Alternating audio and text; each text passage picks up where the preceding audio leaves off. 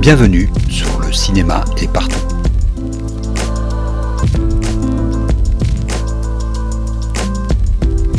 Un podcast sur l'industrie du cinéma et ses évolutions.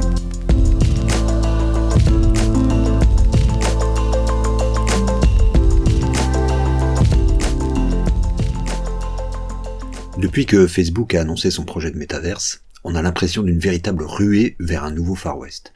Il n'y a pas une semaine ne se passe sans de nouvelles annonces fracassantes. Pas plus tard que ce matin, on apprenait que Microsoft, qui prépare son propre métaverse, vient d'acheter le studio de jeux vidéo Activision Blizzard pour 69 milliards de dollars. Du coup, Facebook, avec ses 10 milliards d'investissements dans son propre univers, fait office de petit joueur. De son côté, Apple mûrit déjà son propre projet qui semble plus centré sur la réalité augmentée, et des géants du jeu vidéo comme Epic ou Nvidia ont aussi le leur dans l'air carton. Bref, qu'on le veuille ou non, les métaverses arrivent. Alors avant de rentrer dans le vif du sujet, je voudrais faire quelques remarques. 1.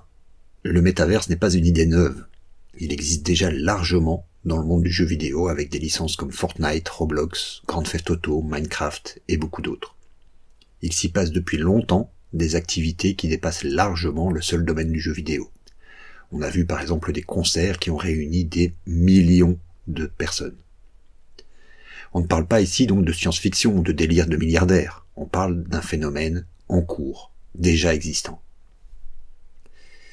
2. Les projets que préparent les géants du net représentent une vision qu'on pourrait dire infernale du métaverse, des univers totalement centralisés, où les activités seront dictées par les conditions d'utilisation que ces entreprises, et elles seules, dicteront. Mais comme on l'a vu, même si ce sont eux qui ont mis le sujet sur le devant de la scène, les GAFAM ont en fait une guerre de retard. Il existe des alternatives décentralisées qui utilisent la blockchain comme Decentraland, qui sont basées sur une gestion communautaire de l'espace. Et une fois encore, les jeux vidéo ont déjà largement un pied dans la porte. On peut parier que malgré les milliards de dollars mis en jeu, ce ne seront donc pas eux qui domineront le marché, comme ils l'ont fait jusqu'à présent. Troisième point, en soi, le, métaverse n'est pas une révolution technologique. Tout au plus, c'est une surcouche graphique qui est placée au-dessus de nos activités en ligne. Si on y pense, on vit déjà des journées rythmées par des vidéoconférences, des messageries, le travail en ligne et même nos activités sociales. Le métaverse donne simplement une sorte de représentation géographique de tout cela. Donc tout cela serait en quelque sorte un changement d'interface. Plutôt que de cliquer sur des apps, nous nous rentrons dans un bureau virtuel et Facebook ne serait peut-être plus rien, plus rien d'autre qu'une sorte de machine à café dans un coin.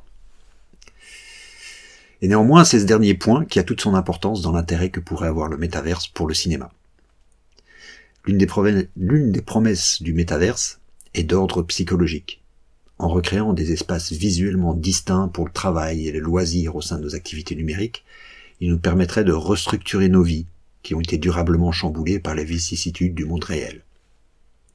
En quelque sorte, on pourrait y retrouver un monde où les distractions seraient paradoxalement moins omniprésentes, plus canalisées. Bref, où nous pourrions reprendre le contrôle de notre temps.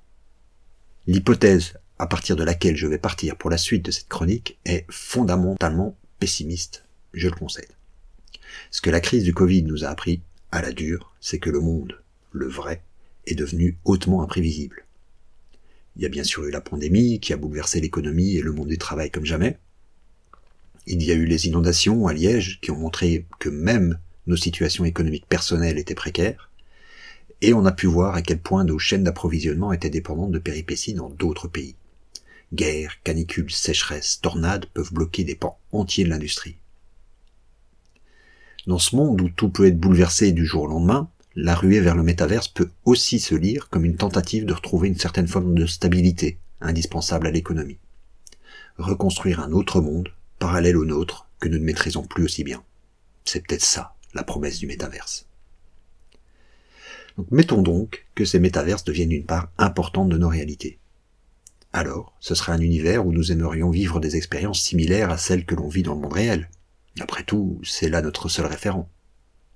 Si ces mondes deviennent ceux où on travaille, où on socialise, où on se montre et où on communique, alors il faudra aussi trouver de nouveaux moments pour s'évader. Et pour cela, il n'y aura que deux options.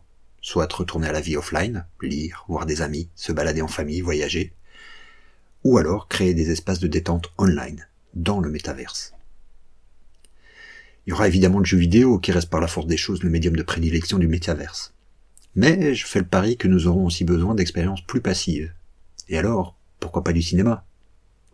Pourquoi ne pas se retrouver dans une salle, certes virtuelle, mais où l'on sait que chacun des avatars autour de nous est une représentation d'un être bien réel? Est-ce que ce serait une expérience moins communautaire qu'une expérience de cinéma in real life? Est-ce que se rendre dans un lieu virtuel appelé cinéma dans lequel est programmé à heure fixe un certain nombre de films serait une expérience plus satisfaisante que les tentatives de streaming faites pendant les confinements? Je pense que c'est une question de contexte, et que le métaverse peut être ce contexte propice.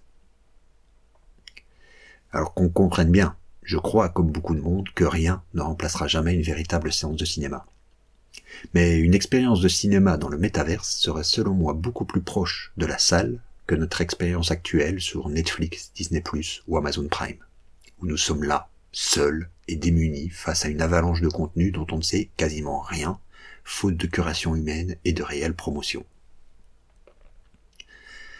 On n'en est qu'au balbutiement du métaverse, c'est sûr, mais il offre une opportunité pour une expérience qui, à mon sens, est une expérience de cinéma. Ou en tout cas s'en rapproche très fort. Une expérience certes moins pure que la salle, mais une expérience qui contourne l'un des points de friction les plus ardus à combattre aujourd'hui. Se déplacer jusqu'à une salle. Quand elles sont ouvertes. Il y aura, à n'en pas douter, une opportunité à saisir pour des exploitants et des distributeurs aventureux qui ont une vraie stratégie de marque. Avant que les géants du net, qui se battent déjà pour conquérir ces nouveaux territoires, nous referment la porte sur le nez. À la semaine prochaine.